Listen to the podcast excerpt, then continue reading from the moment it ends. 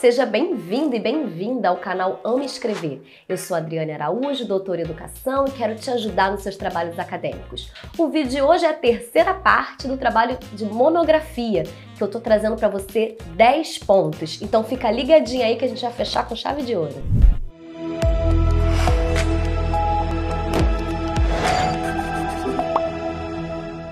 Nessa parte 3, que a gente está encerrando a estrutura da monografia, eu vou falar sobre metodologia, questão principal, questão secundária e autor de referência. Agora calma, é muita coisa. Eu vou depois elaborar um vídeo só sobre metodologia e só sobre autores de referência que vai linkar muito a questão da revisão de literatura. Vou falar bem bem resumido e vou focar mais na questão principal e nas questões secundárias, porque vai te ajudar mais nesse momento.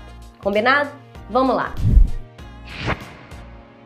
Metodologia é o que você vai escolher para conduzir o seu trabalho. Você tem que escolher se você vai fazer uma pesquisa bibliográfica, uma pesquisa teórica, uma pesquisa de campo. A partir daí você escolhe o método que você vai utilizar. Como eu falei, é muito abrangente, eu vou ter que fazer uma outra série só para falar de metodologia. E também no curso online que eu estou preparando para você, eu vou dar uma aula sobre metodologia de pesquisa que vai te ajudar a definir, é muito importante. Isso aí dá todo o norte do nosso trabalho acadêmico, mas você precisa escolher. Vou colocar aqui como exemplo que nós escolhemos uma pesquisa bibliográfica para fazer o nosso trabalho. Lembra que no parte 1 e no parte 2 eu, nós escolhemos um tema para ir exemplificando aqui para facilitar a didática desse, dessa aula. É uma aula, né? Que a gente está falando aqui sobre como elaborar uma monografia. Então, olha, você que não assistiu, assiste, assiste a parte 1, a parte 2. A gente vai colocar aqui o link para você poder ficar com esse conteúdo completo. Aqui é a parte 3 para a gente finalizar. E aí eu vou pular para a questão principal. Gente, a questão principal é o coração do seu estudo. O que você quer investigar? Qual é a pergunta? Qual é o problema que você quer investigar?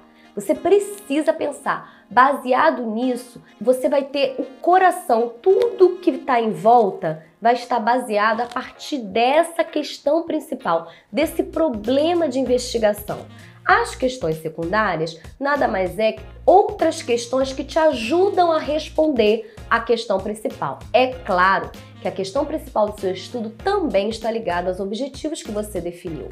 Então, presta bem atenção, vou tentar exemplificar aqui com você, voltando ao raciocínio dos vídeos anteriores. Nós temos escolhido como exemplo educação inclusiva para pessoas cegas do nível fundamental 1. E o objeto de estudo era as adaptações pedagógicas aplicadas a esse aluno surdo. Beleza. Qual seria que, deixa eu pensar com você, uma questão principal para esse estudo? Eu vou supor o seguinte: é, a minha questão principal é: as escolas têm oferecido adaptação pedagógica para os alunos cegos? Essa é uma pergunta. É a pergunta que eu queria saber, eu quero investigar, eu não sei, eu não conheço. Eu quero ver se realmente as escolas têm incluído as pessoas cegas e têm aplicado as adaptações pedagógicas.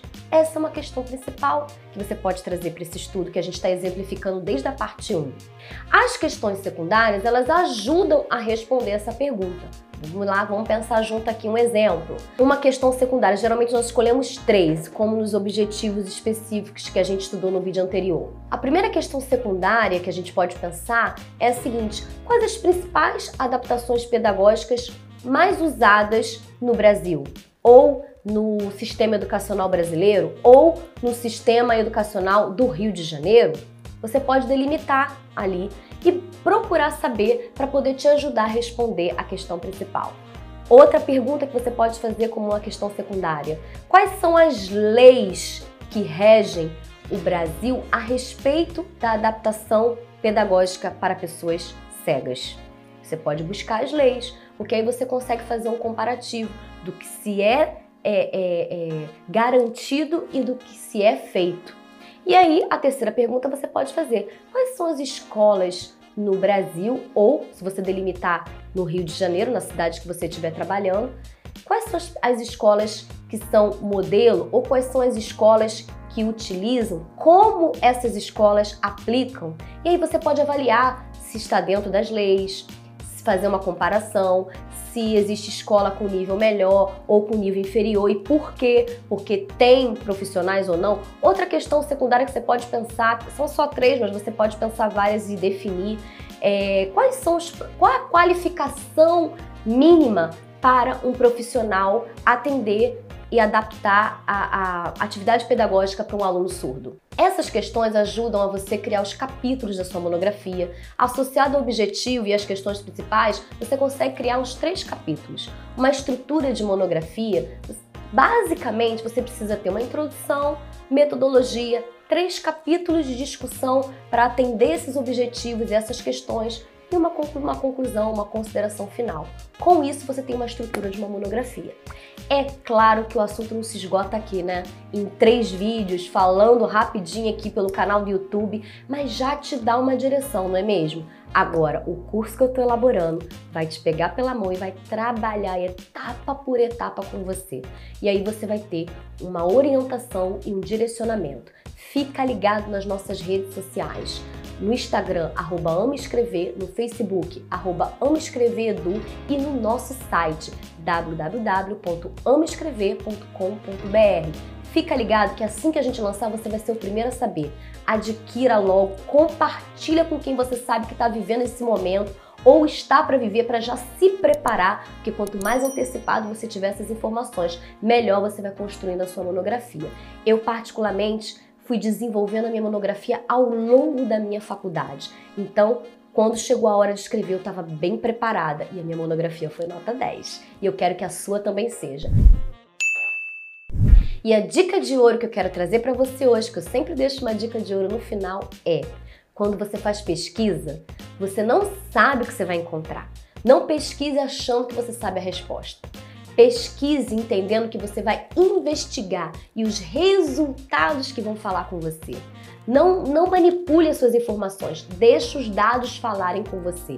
Isso é uma dica de ouro que vai te ajudar muito nesse processo investigativo e principalmente na hora de você escrever tudo isso que você encontrou. Tem muito trabalho, né? Mas eu tô aqui para te ajudar. Continue com a gente, curte aqui, compartilha, ativa o sininho para você ver o material novo que vai chegar. Ó. Toda hora a gente vai estar tá produzindo um vídeo para você novo, com conteúdo novo. Coloca aqui também o que, que você quer saber, Qual, quais os detalhes, informações que de repente passou aqui, não ficou claro. Coloca aqui que a gente cria um conteúdo especialmente para você. Tá bom assim? Então eu fico por aqui e até o próximo vídeo.